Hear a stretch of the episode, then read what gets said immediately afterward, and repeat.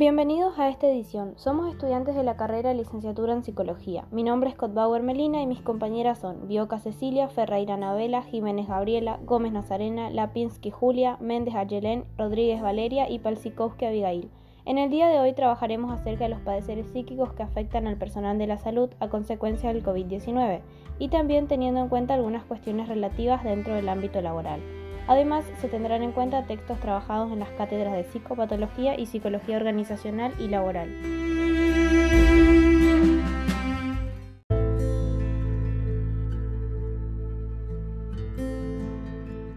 Freud, el malestar en la cultura, plantea que la insatisfacción del hombre por la cultura se debe a que ésta controla sus impulsos eróticos y agresivos, especialmente estos últimos, ya que el hombre tiene una agresividad innata que puede desintegrar la sociedad.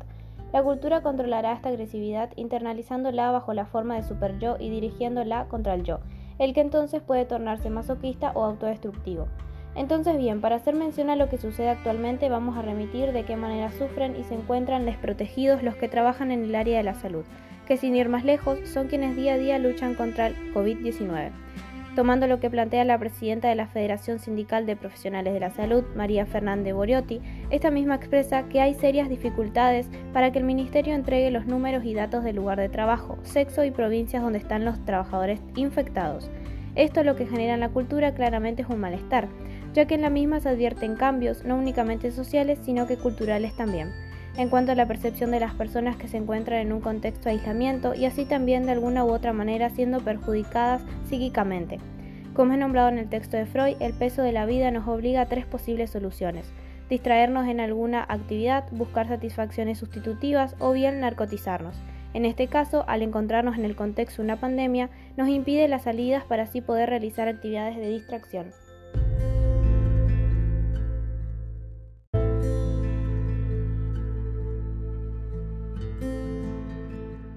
Continuando con Freud, este mismo expresa en Psicología de las Masas que el individuo es considerado como miembro de un linaje o como integrante de una multitud organizada en forma de masa durante cierto lapso y para determinado fin. Dicho esto, se podría considerar al personal de la salud como una masa formada por miembros de un oficio similar con el fin de proteger la vida de las personas y las suyas. Encontrarse dentro de una masa psicológica, cualesquiera sean los individuos que la componen y por diversos o semejantes que puedan ser, los dota de una especie de arma colectiva de la cual sienten, piensan y actúan de manera distinta de como lo harían de forma aislada. Entonces, los que trabajan en el área de la salud se han unido para manifestar la situación en la que se encuentran, la cual es sumamente desfavorable y con riesgos.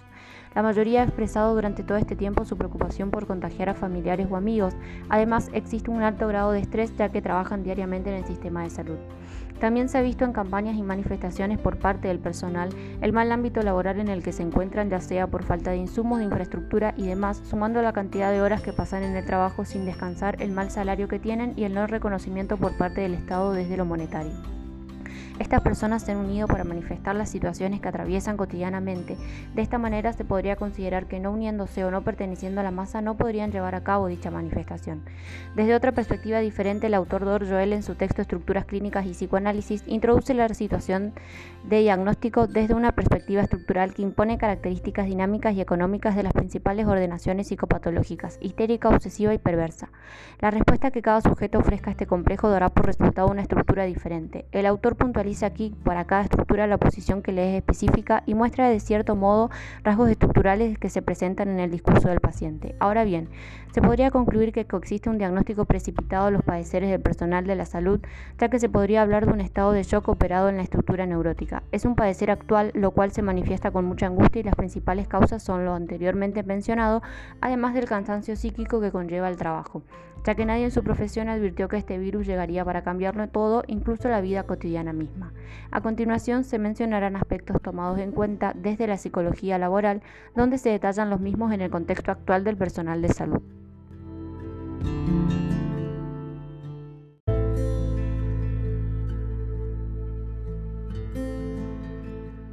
Esto también se puede ver desde la perspectiva de la psicología laboral al hablar del personal de salud de dicho artículo. Se lo podría ubicar como un grupo objeto, teniendo en cuenta los planteos de Schwarzen al referirse de grupos objetos y sujetos,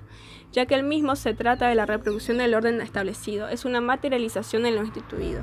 En el artículo se menciona la reducción de los ingresos luego de la aparición de la pandemia del COVID-19. El 38% de los encuestados menciona que la reducción fue del 25 y 50%. Otra de las consecuencias que generó la situación actual en la que el mundo está sometida fue la separación y aislamiento de la familia. Es decir, el personal de la salud al encontrarse en contacto estrecho continuamente con personas contagiadas presenta cierto temor al volver a sus casas ya que cabría la posibilidad de contagiar a sus familiares. A través de esto se puede observar cómo el personal de salud es afectado emocionalmente a consecuencia de esta pandemia, ya que exclama que el hecho de trabajar en salud implica hoy estar expuesto a consecuencias emocionales, sociales y económicas, y hay poco apoyo en los lugares donde uno trabaja como para sobrellevar la pandemia. Por lo que da lugar para pensar un tema expuesto por el autor de House, en el cual hace referencia a la poca solidaridad y cooperación que hay. Desde este punto de vista se puede pensar en la discriminación que sufren, tienen la mirada de la sociedad puesta en ellas. Varias personas no quieren que el personal de salud comparta el mismo espacio físico que ellos, por lo tanto es importante que este personal reciba cooperación y solidaridad por parte de su equipo y los directivos de la institución sanitaria, ya que ante tanto estrés y por la falta de descanso, genera que el personal se debilite y su trabajo no rinda de la misma manera. Observando todos los riesgos que conlleva ejercer dicha profesión, el estrés, la ansiedad, el miedo a ser contagiado o contagiar familiares, el Estado prefirió ignorarlas, no teniendo en cuenta la originalidad de estas personas, no dándole la importancia que merecen, privándolos de su salario completo, ya que la consideración de las actitudes y motivaciones de cada uno de los miembros son esenciales para la calificación de un grupo como sujeto como objeto. Sin embargo, el personal de la salud que se desempeña en centros de atención atravesados por la pandemia, se puede observar en el artículo que estos trabajadores cumplen con la autoridad de las organizaciones estando a disposición las 24 horas por cualquier emergencia que pueda surgir, esperando por parte de esta la misma predisposición, ya que de Chavenato la organización realiza cosas por y para el trabajador, es decir, lo remunera, le da seguridad y estatus, y del mismo modo el empleado responde trabajando y desempeñando sus tareas, cosa que en este artículo, según el discurso de varios profesionales encuestados a la salud, no lo cumplen.